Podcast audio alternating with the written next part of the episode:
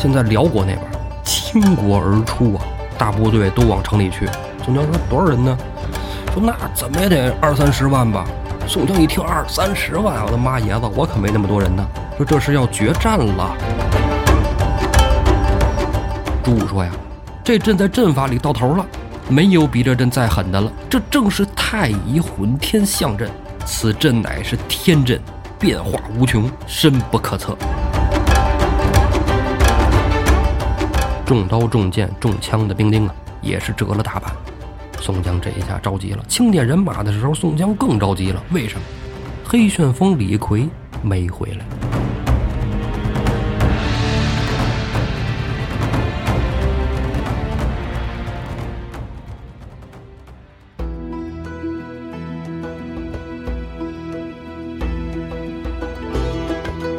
胡说历史，笑谈有道，欢迎您收听由后端组为您带来的《胡说有道》。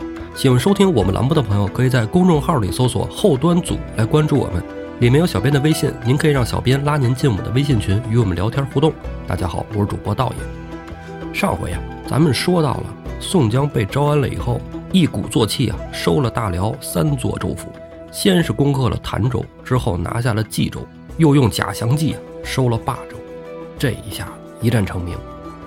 赵安府啊，把信儿送到皇宫里，那宋徽宗高兴极了，是吧？倍儿美，从来没有过这样的战绩呀！啊，这回拿下来了，真不错，真厉害，奖赏。宋江这边有一喜，大辽那边就有一悲呀。大辽国主那边气坏了，狼主就要砍了那献计说要收服宋江的欧阳侍郎。之前无言统军人家说了，说就不能降他，是吧？这玩意儿不能降，就得给他弄死。狼主不听，哎，所以乌延统军说：“哎，说你现在杀了欧阳侍郎也没用，反而让人瞧笑话。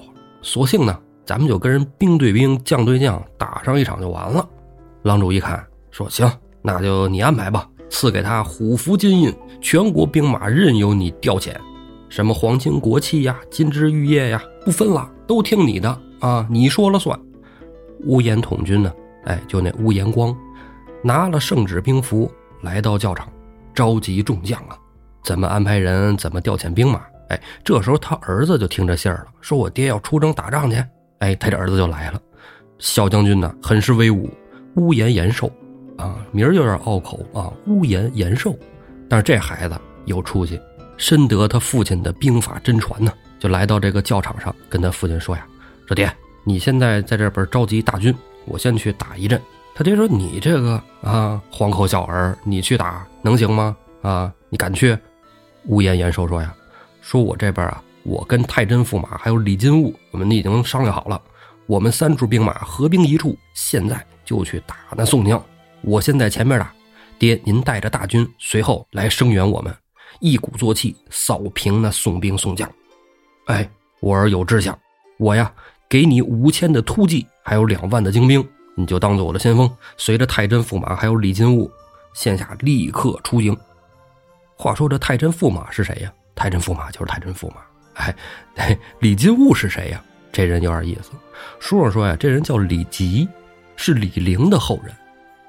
啊，听起来好奇怪是吧？李陵当时是降了匈奴了，这怎么又跑到契丹这儿来了？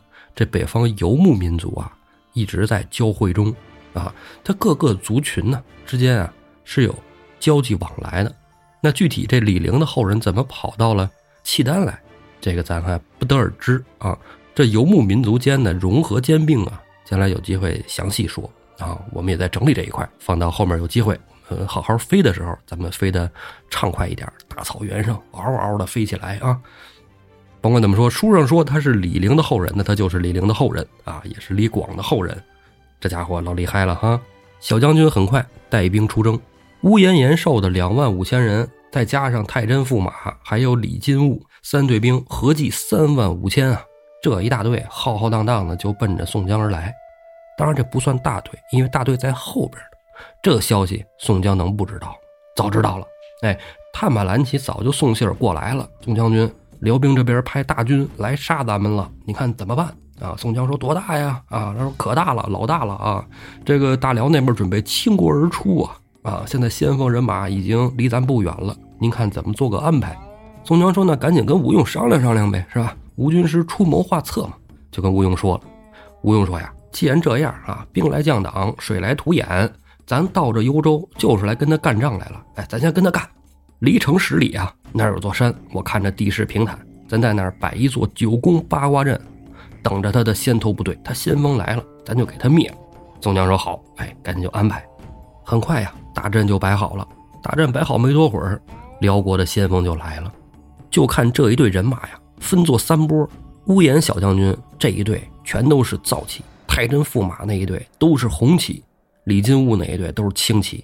宋江这样摆开阵势，这阵多厉害多强，咱之前说过啊，很讲究是吧？九宫八卦，把这个五虎八彪十六将都安排的妥妥的。乌延延寿啊，哎，也真不怂。大队扎住了以后，上了将台一看，宋江这边，家伙，九宫八卦阵可以啊，懂是懂，但是这阵没什么稀奇，在将台上啊。令旗一甩，唰唰，自己这辽兵队伍，哎，也变了个阵型。这时候就见小将军下了将台呀，来到了大阵之前，跟宋江说：“宋将宋江，你摆那个九宫八卦阵，我瞧明白了啊，你啥也不是。你看看，你认识我的阵吗？”宋江一听，我家这不是打架来的啊，这是摆阵来的啊，但这是比街舞呢哈。宋江就说：“那行，等我看看。”哎就上将台来看看，他上来没啥太大用啊，就让吴用哎上来，军师上来看看。吴用寻思着，这是吧？带上朱武去，万一自己不认识呢啊！吴用、朱武随着宋江一起来到将台上，看着辽兵的阵营。宋江看看吴用，认得吗？吴用摇摇头，不认识。嗯，朱武一看，真认识，说哥哥，这辽兵之阵呐，是太乙三才阵。宋江说好，哎，你看。这家可以啊，神级军师啊，就神级军师啊，哎，等等等等等，从讲台上下来，来到阵前，指着乌延延寿说：“你这不就是太乙三才阵吗？啊，有什么新鲜的呀？认识啊，这还用考我？”乌延延寿一看，呵，你认识我这阵？手中将旗一摆，大阵就变了。又问宋江：“你再看看，认识我这阵吗？”宋江看都没看，为啥？他看了他也不认识。噔噔噔噔噔，跑回将台上。你们哥俩看看这是什么阵？吴用捋着胡子不说话，为啥呀？反正也不认识，等着朱武先说呗。哎，朱武就说呀：“说哥哥，此阵呢是河洛四象阵。”宋江好，河洛四象阵，好好。宋江噔噔噔又跑回阵前啊，说：“你这是河洛四象阵。”乌延小将军一看，家可以，这又认识。哎，令子旗又一挥，大阵又变了。问宋江，这时候宋江不跑了啊，找了一小兵丁看看去。小兵丁来到将台下。金师吴用看看神机军师朱武，说：“你你赶紧说，赶紧说啥阵啊？我知道你肯定认识。”朱武说：“不瞒军师哥哥，这阵我还真认识。哎，这叫循环八卦阵。”小兵丁，那这个是吧？朱大哥真是那个。然后哎，等等等，来到宋江这儿，循环八卦阵啊。宋江就原样的跟了乌延延寿说了。乌延延寿一看，嚯，真是难不倒你啊！来，再看一个绝阵，夸夸，令子旗又一挥，大阵又变了。这时候，乌延小将军胸有成竹的就问宋江：“你再看看咱家这阵，你认识吗？”宋江这时候身后就有兵丁跑过来了。神机军士说了：“这阵呢叫武侯八阵图啊。”宋江说：“我啊，这厉害了啊！这是当年诸葛亮摆的那个八阵图吗？”哎，小兵就说：“嗯，我也不知道。你要问，你问朱武大哥去啊，这我们不知道。”宋江好，那我先回他话吧。就跟乌延小将军说：“嗯，你这是武侯八阵图啊。”这时候，朱武也来到了宋江身边，跟宋江说：“大哥，此人嗯很厉害啊，看着他挺年轻的，但还真有点能耐。说刚才他摆这四个阵呢，哎，是一派传流下来的。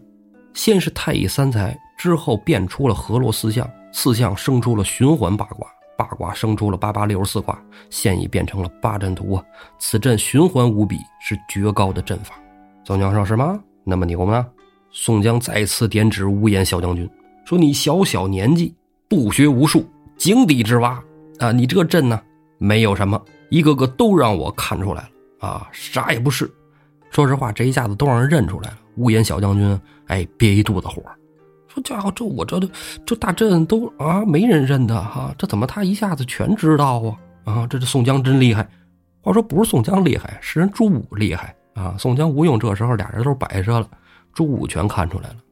所以说，神机军师朱武到底有多大能耐？《水浒》书里，我觉得不封顶啊，他的能耐可能大极了。乌延延寿小将军这一看，宋江，你既识得我阵法，那你排个阵让我看看，让我看看你有什么花样。宋江呵呵一笑，说：“我我们不用摆什么阵，我们就这个啊，就这九宫八卦，嗯，没什么新鲜的。但是你打一试试，好吧？你你来打一试试，你看你从这阵里能活着出去吗？年轻人呐，就是容易气躁啊。”乌眼小将军一听。啊，你你别激我！你说让我打，你军中不许放冷箭，我就给你打这个大阵看看。乌眼小将军就传令下去，让太真驸马跟李靖武给他关敌料阵，自己亲带了一千人，准备冲杀宋江的九宫八卦阵。临冲阵之前，手掐一算，哎，今天属火，不能从南方离位上上来。哎，离位属火嘛，南方嘛，咱之前说过啊，带着兵马就往右边绕，来到了西方对位上，准备。从这西方对金位上杀入阵内，冲到一半，宋江这边咵咵咵，弓箭手一射，把一半的骑兵拦在了外边。小将军只带了一半人杀到了阵内。小将军虽然说一半人被截外边了，但是不慌。为什么？真有能为，不怕。说你到这阵里，九宫八卦阵，闭着眼我都踩得熟了，这算个什么呀？但是往里没冲了多远，小将军就慌了。哎，为什么慌了呢？说这个大阵里应该都是兵将啊，这怎么没有人呢？一片片白茫茫，只见自己身后是自己人，宋军阵里没有人了。哎，这奇怪呀！啊，我杀到阵里怎么没有人了呢？再一看周围，霎时间金光荡漾，啪，晃眼，两眼晃得睁不开了。乌延延寿这一下子慌了，哎呀，这怎么回事呢？啊，原来呀。他从这西方对位进来，这一攻正是金呐！哎，金光灿灿，夺人耳目啊！小将军吓得面如土色，掉头就跑。一看再想出出不去了，四面都是一样的金光闪闪啊！蒙着头瞎冲吧！哎，这一瞎冲，冲到了南方的离位上。哎，这离宫里啊，也没有兵将，到处都是那个岩浆啊，咕嘟咕嘟咕嘟冒着大火泡子。千团万团的火块啊，哔啦吧啦，哔啦吧啦往上溅。小将军主一看，这哪是打仗啊？这是闯入了阎罗殿呢！也不敢冲，也不敢杀，蒙着头瞎跑吧。哎，眼睛一闭，心一横，就这儿了，奔东跑了。这东边啊，他想跑出去，那也没那么容易。东边什么呀？属木啊，东边属木。到了这一阵营里来，虽然不见了那金光刺眼，也不见了那满地的火焰，却见得到处都是枝桠树木。郁郁葱葱一大片，说这都是树枝子，这倒没什么可怕的。但是就这么一寻思，树枝子没什么可怕的。哎，那可怕的就来了，这从这地上啊就钻出了很多藤蔓来，咵，这藤蔓就往上长啊，地长的藤蔓绕着这马腿就往上来呀。小将军一看，咦，这可不行，这要让他缠死了，那我就出不去了。这真是邪门。取出戟来，在底下赶紧划了，哎呀，把这藤蔓都给划了开了，提马就开始冲锋，啊，往哪冲啊？也不管往哪冲了，跟我之前打的阵不一样啊！我之前打的阵都是里边有有兵有将啊，这怎么里边都是是吧？没有人啊，都是这自然灾害啊！接着往前冲吧，哎，话说他就顺时针呢，由西到南再到东，这回杀到了北面。到了北面之后，这回倒好，不害怕了。啊，为什么不害怕了呢？什么都没有，啊，没有金光灿灿晃眼，也没有这个啊火筷子烧身上啊，也没有这藤蔓缠马绞脖子。但是这里黑咕隆咚，伸手不见五指，啊，他杀到了北方啊，北方坎位嘛，玄武守的坎位啊，黑咕隆咚，黑压压一片，啥也看不见，两眼一摸黑，怎么办呢？正寻思呢，突然脑后恶风不善。只见从上面一上视下，一杆金鞭嗖就砸下来了。小将军乌延延寿那也是有能为的呀，举方天画戟往上一架，咔！这一架，紧接着第二鞭又下来了，这戟呀就扛不住了，咔嚓一声，手中大戟被折作两段。乌延小将军被这一下子给砸懵了，这一边加一边，两边横过来，戟就给砸折了。急往地下一掉，就见一只大手呜，把这小将军就给擒了过去。话说此人是谁呀？守这方位的正是后军大将双边胡彦卓呀！哎，胡彦卓呀，擒拿住了乌延延寿。很快呀，这黑气也散了，哎，能看见人了。剩下的辽兵辽将啊，一看自己首领，哟，被抓了。自己再一看身周围，兵似冰山，将似江海呀，长枪大刀的，哎，都给围起来了。那这个就投降吧。啊，手下兵器的咣咣咣都扔了，就被宋军呢绳捆索绑，给置那儿了。话说这大阵，这不是之前说好了九宫八卦阵吗？怎么打完这是这玩意儿啊？哎，这里啊，中央将台上的入云龙公孙胜啊正在做法，外边官敌廖阵的太真驸马跟李金吾在那看着呢。我家这跟动画片似的，咔咔闪，咦，有点意思啊！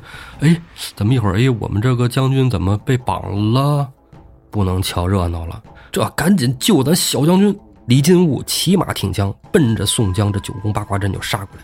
不管别的，咱得先把小将军给救回去，是吧？这这带着小将军出来了，小将军挂这了，那可不行。李金吾一出马，宋军梁山这边霹雳火秦明手挺狼牙棒出马迎战，一个使枪，一个使狼牙棒，俩人兵帮五四就打起来了。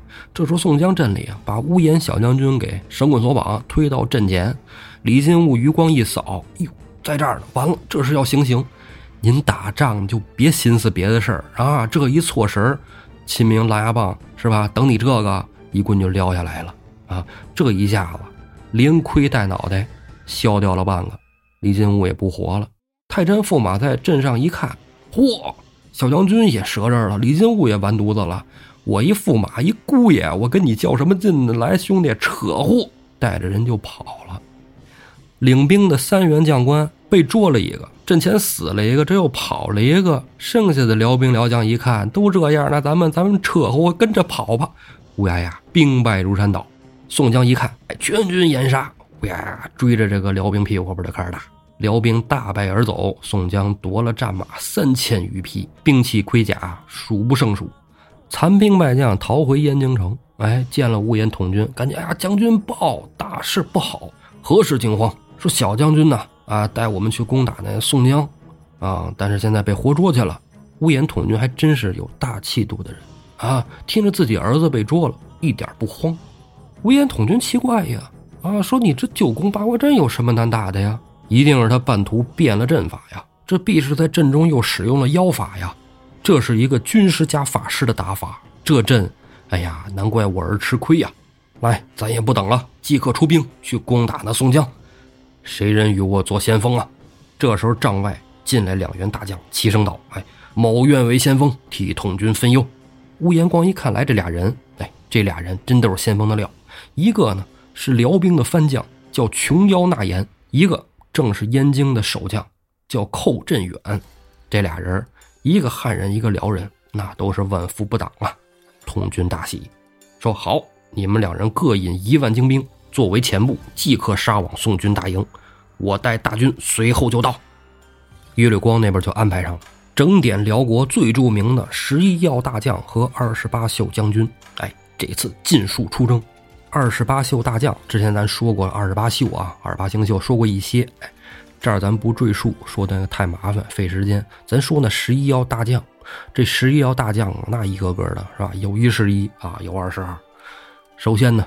太阳星玉帝大王耶律德重，太阴星天寿公主达里伯，罗侯星皇侄耶律德荣，季都星皇侄耶律德华，紫气星皇侄耶律德忠，月背星皇侄耶律德信，东方青帝木星大将支儿夫郎，西方太白金星大将乌力可安，南方荧惑火星大将洞仙文荣，北方玄武水星大将曲力出清。中央阵型土星上将都统军乌眼光，这么十一要大将，一开始我听着十一要大将很厉害啊，听着就唬人啊，比那梁山一百单八将那个玩意儿，比这天罡还得精华是吧？你的天罡三十六个，这十一个十一个厉害，里边还有一半皇亲国戚，是不是？后来啊，我就是最近在看这书的时候，我发现了啊，这十一要大将原来是这么回事那么是怎么回事呢？这里就有一个古代星象学的关系。这里这十一曜啊，分作了七正和四余。啊，说这之前呢，咱先说说它这是出处是哪儿？出处呢，在咱们汉族这一块啊，有一本书叫《国老星宗》，它是通过星象来给人断命数的。它这个怎么说？就是说它跟八字啊哎，属于差不多。八字是按你这个出生的年月日时，哎，这么一个四柱啊，来推算这一生的哎命势跌宕起伏，能看出来啊。然后这观星术呢，哎，通过是你出生那个时候的这个星位走向来判断。你说看星星啊，说这里是星星吗？咱看看啊，耶律德中那个太阳星，那不用说了，这个把星字去了，太阳它就是太阳啊，那就是太阳啊，它不是星星，但是是天上的星体之一，对吧？哎，然后呢，太阴星，有太阳就有太阴的，有太阳就有月亮，哎，太阴星就是月亮。这太阴星，你没看它的这个守将呢？是天寿公主达利伯吗？天寿公主，女人啊，耶律德中，玉帝大王，哎，属阳，一阳一阴啊。之后还有什么星啊？咱按这个七正四余说啊，七正四余，这太阳太阴之后啊，是东西南北中，也就是木金火水土。这你看就是天上的五大行星嘛，对吧？也是咱们的五行啊，五行加上日月，这是合成了七正。在星象学里边管它叫七正，这七正呢是都可以用肉眼观测的。但您说现在说咱们抬头看看晚上能看见不？嗯，您看不见，尤其是在城里居住生活的，说想看看星星，哎，真看不着。去年我记得有一天啊，我们这个小区停电了，带孩子在楼底下玩哎，那一下子看着天上星星就挺多的，挺不错的。啊，你说具体什么是什么，咱可能确实分辨不出来，除非常见的那几种，什么北斗七星啊、北极星啊，是吧？猎户座啊，给孩子瞎讲讲，哎，还能看明白。但是你要说在不停电的时候，或者在马路上、大街上的，真看不见。为什么？光污染太严重了啊，都是灯光，路灯照的哪儿都是吧，倍儿刺眼。您抬头看，啥也看不见。但是要是去山里玩，哎，去山里玩，这个老郭肯定深有体会啊。老郭不经常去露营吗？到山上插鱼去什么的，探险去。晚上看星空，那看的是真清楚。中国古代的观星术啊，比西方呢，其实哎，我觉得更先进。那当然，后期人发明天文望远镜那是另外一回事但是古代的那种看法，中国还真有说道。很多行星啊，都是中国古代天文学家命名的。这咱说完这个七正了啊，日月金木水火土，哎，咱们说四余。十一曜嘛，哎，加上这四余，这四余哪来的？这四余星啊，一个是罗侯，一个是季兜，一个是子气，一个是月背，啊，这四个星星，首先不是咱们中国原汁原味的啊，咱不是说中国古代观测出看的。这四颗星星是看不见的，也被称作隐星，就是就是看不见的，怎么知道它的呢？总有法能知道。例如说这个月猴和季兜这两颗星啊。一个是日食的时候遮住太阳的，一个是月食的时候遮住月亮的。当然，咱现在知道了，说这个其实是啊，地球、月球还有太阳这三个平行的时候，哎，就看见它有这个月食日食现象了。古人不知道啊，哎，古人就说被一颗星星给挡住了。什么星呢？就是这罗喉和鸡兜。据说呀，这是从印度的观星术里边哎给拿过来的，也是很早啊，很早。这都是唐以前，唐以前被拿过来的啊。因为那时候就是科技文化，其实在各国间还是有交流的啊。中国跟四方的交流还是挺多的，不光是打仗啊，文化交流也比较多。那么除了这个罗侯季兜呢，还有一个子气和月伯。子气星啊，听这个啊，子气，哎，感觉就跟中国这个皇帝什么有点关系，哎，是吧？确实是，这古代呢，哎，有这个皇宫里的啊，司天监看见这个子气星亮，子气星明亮了。哎，什么意思？我皇帝有德，所以紫气星啊也叫德星。说这个皇帝是个圣君明主啊，这天上紫气星就亮了。平时它是隐的，但估计是大部分时候都是隐的啊。哎，然后月背，月背星啊，这个呀也不是一个固定的星星，其实它是流星啊，但它不是那种说一条尾巴嗖那种啊，说是有好几条尾巴的，是呀一种彗星啊。这彗星的名字叫月背。啊，说这颗星星不祥啊！哎，星星一落，可能就有大人物要没了。这个可能皇上是吧驾崩啊，或者敌国的皇帝驾崩啊，大将驾崩。当年据说诸葛亮死的时候，司马懿不就在镇上看，说呀，这个月背星划空而过，诸葛老儿命不久兮呀，就是月背星。这么个七正四余，在《国老兴宗》那书里啊写的明白。那你说这辽国怎么会知道的呢？这不是我们大汉秘传的吗？是吧？哎，这辽国人怎么能知道这七正四余呢？大辽也有一本书叫《耶律真经》，也叫《耶律经》。你听吧，人家书名就写着呢，耶律人家姓儿的是吧？人家姓儿的书啊，这书啊是耶律淳所作。哎，他写的这个也是关于啊天上星象的书。那么说到了耶律淳呢，就说他是哪儿人呢？他是辽圣宗朝的啊，辽圣宗朝就是耶律隆绪嘛，挺有名一人。他妈比他还有名啊，萧绰、萧燕燕。这在宋真宗朝啊，那时候啊打仗跟杨业呀、潘美什么的，哎，这咱们之前也提过，但提过的不多，有机会咱们在后边慢慢细说。耶律淳呢，不是一个好战派啊，他是一个学者啊，就喜欢研究这些东西。他呢，就是在出使高丽的时候，耶律隆绪也打高丽了啊，给高丽打服了，嗯，就是棒子啊，棒子国，棒子国给棒子都掰了。然后耶律淳呢，出使到了高丽，然后就想见高丽的一名占星师，因为他听说呀，在高丽有一个占星大师啊，天天观星，看看星星啊，那个出黄金圣衣啊，这那的，特懂，就想见他。这高丽的国师啊，就是这观星师啊，不见。啊，说我不想见你啊！你这之前一直打仗呢，我们都没说你什么，是不是？你这来了就想见我？你想见，想见我，不是想见就能见的啊！耶律纯没办法，那我只能向高丽王施压了，就跟这高丽王说：“你说你得协助我一下啊，让我见一见你们国师。”高丽王就从了，他说回去就商量，说老国师啊，哎，你出来见见他吧啊，他想跟你唠唠，他不是打仗来的啊，他是一个学者，搞文化的，跟你们一样，都是教授，这么着。人家高丽国师啊，出来见了耶律淳，见面一聊，哎，真是都是有文化，都喜欢这个，俩人越聊越投机，就跟耶律淳说了一大堆。耶律淳呢，哎，夸夸都给记下来，回来呢就写了这本《耶律真经》。所以说，这辽朝的乌延统军呢，会这十一曜啊、摆阵啊，正常正常啊，因为人家也有这个学问啊，也研究这个呃汉学呀、星象学呀、玄学什么的。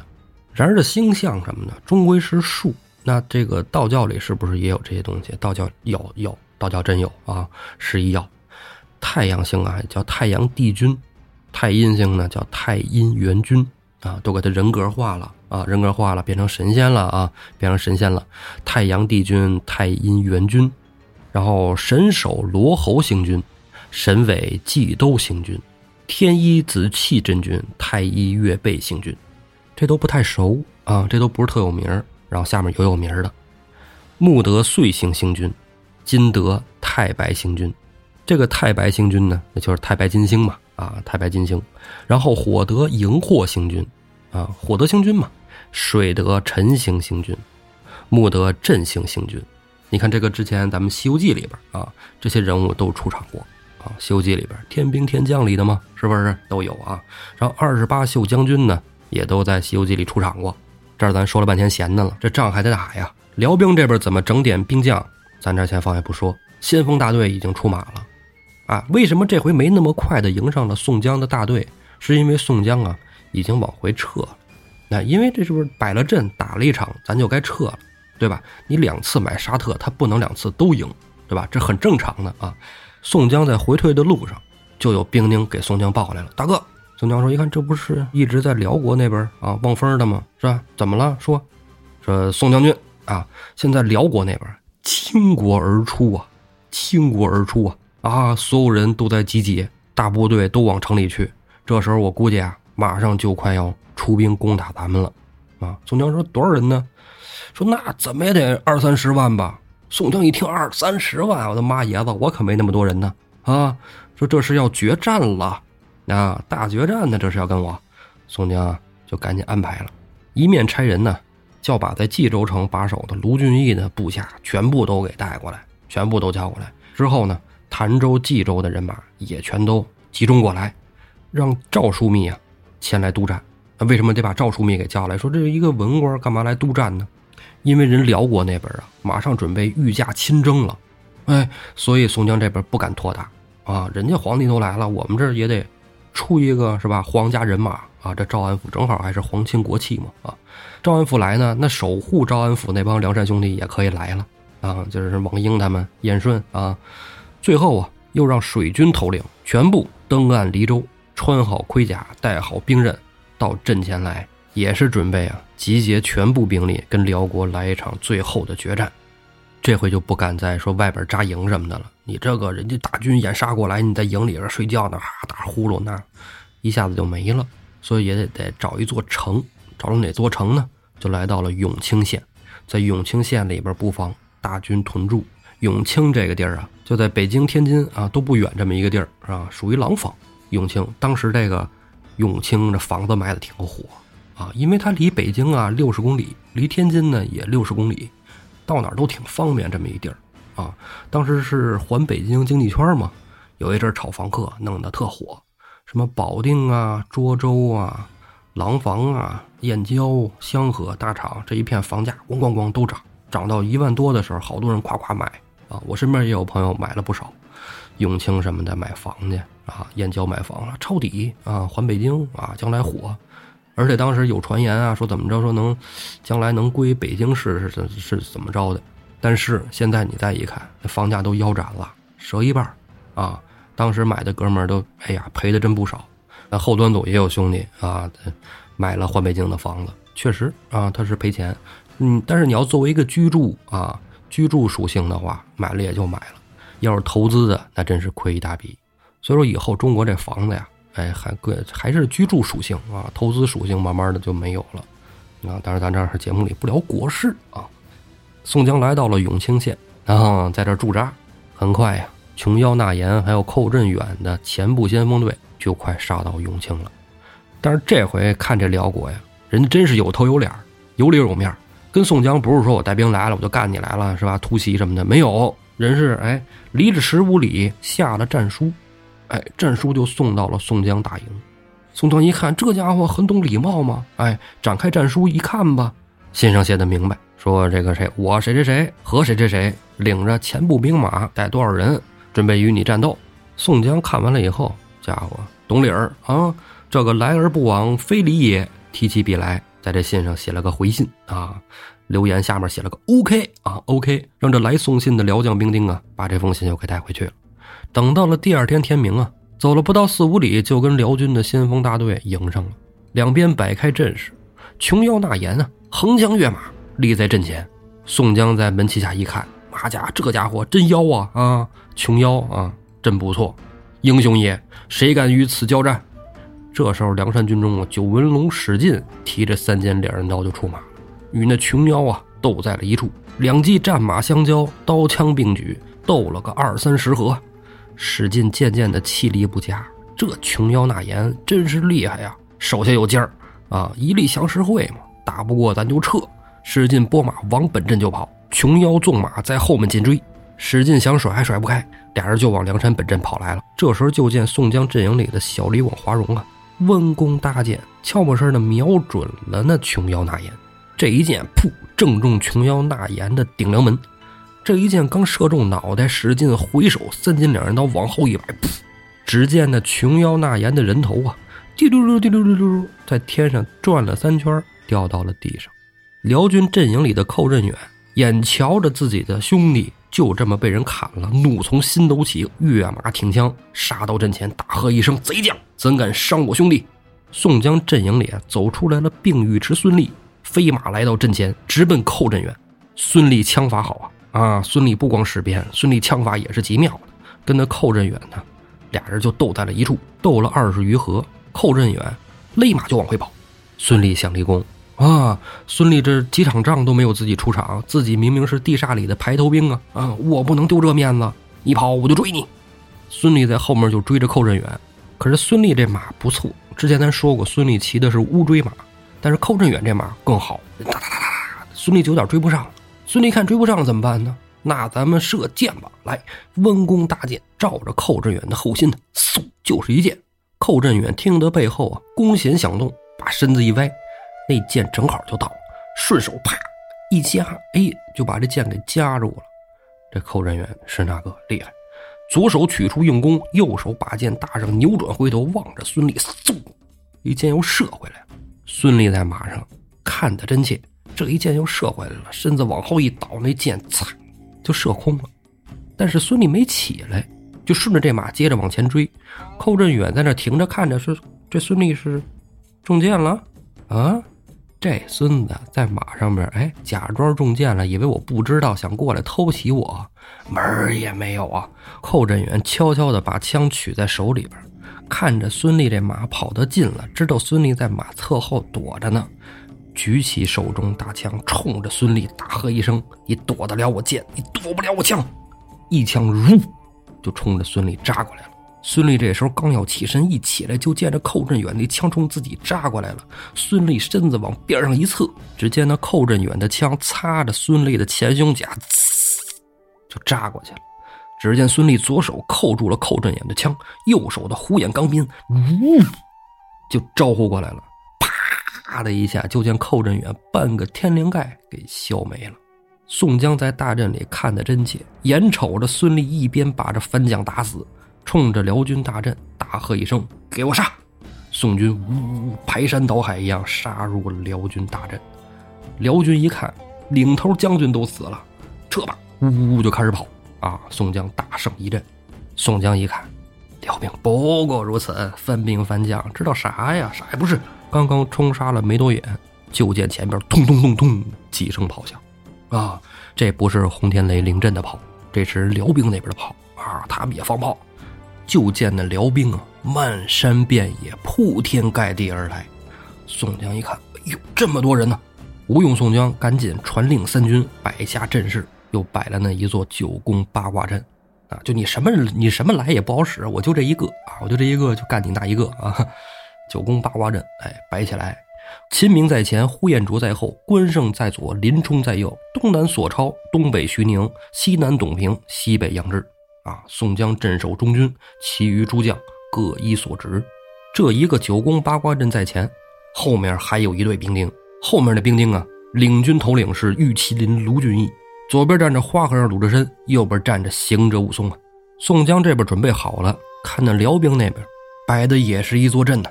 辽兵的前军这边，统军大将是水星的番将屈力出清，带着镇守北方的七名将军斗牛女婿威士弼。这是二十八宿里的七位将官呢，手下各带着千员将士。辽兵的左军呢，哎，都是青龙骑。统军大将啊，是东方木星的支儿夫郎，后面也是七座阵门，守护着七座阵门的是角抗敌防新卫旗七名将员，每名将员呢，各是带领千员的兵将。右军呢，挂的白虎旗，统军大将啊，是西方金星的乌里克安，身后的七员将官魁首魏某。毕子申，后军飞鸿旗统军大将啊，是南方的朱雀火星番将洞仙文荣，领着的七员将官是景鬼柳星张义珍。这四方阵营的左前方有着五千精兵，中间拥簇着一员大将，正是辽国的玉帝大王耶律德重，站的太阳星军位。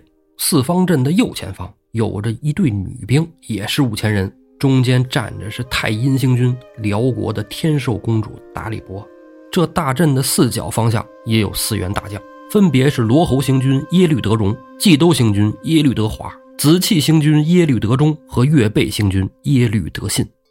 大阵的中央啊，正是中宫的土星一气天君辽国的都统军大将乌延光。乌延光的身后啊，龙驹凤辇，三十六队皇军力士。哎，推捧着辽国的大郎主，头戴冲天唐巾，身穿九龙黄袍，腰系蓝田玉带。左边站着左大臣右西伯锦，右边站着右丞相太师楚坚，各带貂蝉冠、火裙朱服、紫绶金带。宋江这边看了这大阵，有门道，但是说不出是什么门道。上山后也不看那个吴用了啊，问他也是吴用，就叫来神机军师朱武。朱武啊，你看看这什么阵？朱武来到将台上，往前仔细的看了看，下的阵来垂头丧气呀。宋江说：“嘿，兄弟，莫非你也不识？”朱武说：“这阵我认得。”宋江说：“那什么阵？你说说啊？你干嘛这么垂头丧气呀？”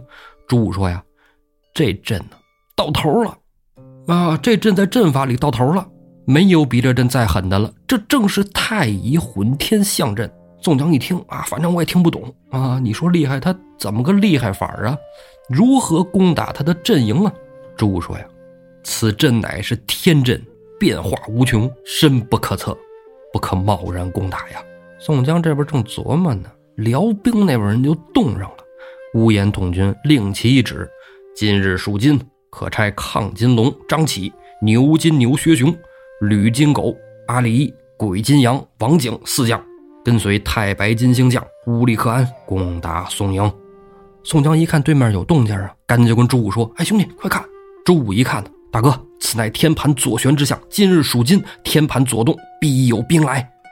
废话，能没兵来吗？是吧？人家过来就是干你来了。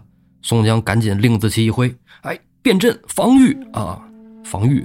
哎，不好使，人那边来了，大阵一下子就被冲散了。一场混战之后啊，两边收兵撤将，一清点人马，梁山军这边，孔亮中刀，李云中剑，朱富中炮，石勇中枪啊，这每人中的还不一样，受伤的兵卒啊，不计其数。宋江赶紧差人，能走的自己走，不能走的上车啊，回去找安道全去医治疗伤吧。宋江非常苦闷。在中军里就叫来了卢俊义商量，说：“今天你看这一阵，哎呀，他打过来了，咱也防不住，怎么办？”卢俊义说：“咱防不住，咱可以打呀，咱进攻啊！咱派两路人马压住他的阵脚，再调两路军马正冲他的北齐门，再叫步军从中间杀将进去，再谈他的虚实如何。”宋江说：“那既然防不了，那就打吧，怎么打你看着来吧，反正这东西你懂啊。”第二天就依着卢俊义之言呢。打开阵门，引着大队人马，距离辽兵不远了，就安排关胜在左，呼延灼在右，压住辽兵阵脚。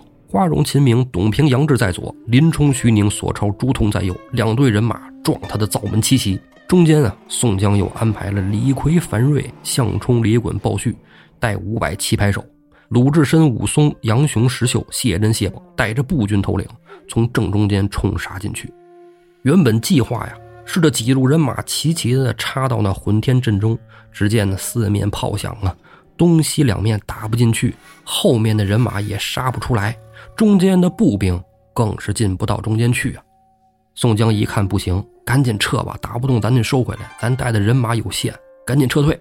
梁山军这边撤回来以后，杜迁、宋万又受了重伤，中刀、中箭、中枪的兵丁啊，也是折了大半。宋江这一下着急了，清点人马的时候，宋江更着急了。为什么？黑旋风李逵没回来，这一下子宋江可就坐不住了。对于宋江来说，没了谁也不能没有黑旋风李逵呀，那是他的主心骨子啊！李逵是他的胆呢。现在李逵没了，怎么办？那问军师吴用，吴用说呀：“说大哥别慌，李逵呀，定是被那辽兵给捉走了。捉走李逵，不着急。”宋江说：“我他妈怎么不着急呀？都快给我急死了！你赶紧给我出谋划策。”吴用说：“大哥，咱不是抓了那一个辽兵的小将军吗？那小将军呢是乌延统军的儿子，咱们正好拿他换李逵。”宋江说：“哎，这番好啊，这番好。呃，一将换一将，把我李逵换回来就行。”这时候门外啊也有小校来报，现在辽国那边派了个人过来。宋江说：“那让人进来，进来说话。”那辽国的报信人呢？进得大帐，跟宋江说：“今天啊，我们拿了你一个头目。我们将军是一个心慈心善之人，不忍杀害。但是你们这哥们儿啊，忒能吃了。我们将军说管他酒肉啊，这家伙酒肉没够，这个让我们很难办。我们准备把他还给你，但是也不能就这么白白还给你，把我们的小将军乌延延寿还回来。哎，咱们走马换将，你看如何？”宋江说：“好啊，嗯，好。”可以，咱们走马换将，明日阵前交换。这辽国派的人走了，宋江又叫来了吴用，说：“军师，你看啊，我有这么一个想法。咱们现在天寒地冻啊，粮草也不多了，咱们继续跟他打下去，咱们好像也没有什么太大的胜算。咱们不如啊，跟他商量一下，暂且罢兵，等来年春天咱们再战，你看如何？”吴用搓搓手，也寻思着是，这天凉了。把手伸在外面都觉着冻得慌，何况将士们拿着兵器在阵前冲杀呀，更是冷啊！大哥想的极是，他俩人商量完了之后，哎，就差了一个小校给乌延统军送信儿来了。乌延光正在中军帐中坐定，这时候小校来报，宋营那边差人来答话，说我们宋先锋啊，答应这个交换人质啊，一将换一将，把我们的黑将军请回去，把你们的小将军送回来，而且呀。现在天气寒冷，军事劳苦，咱们两边啊全且罢战，待开春再做商议。乌延统军听前边没毛病，因为我也这么想的。但是这一听了后边，乌延统军勃然大怒，一拍桌案，大喝一声：“你想打便打，你打不过就要撤。我儿子自己无能，他没用，你们拉出去斩了，将也不用换了。你们的人人头，我明天也给你送过去。要想跟我霸占，门儿也没有，滚！”宋江派去的人被乌延光这么一吼，回来跟宋江一说，宋江就急了：“哎呀，这别是今天晚上就把李逵给砍了呀？”啊！我要他这孩子的脑袋也没有用啊！这人我拿回去了，我折一个兄弟，我可于心不忍。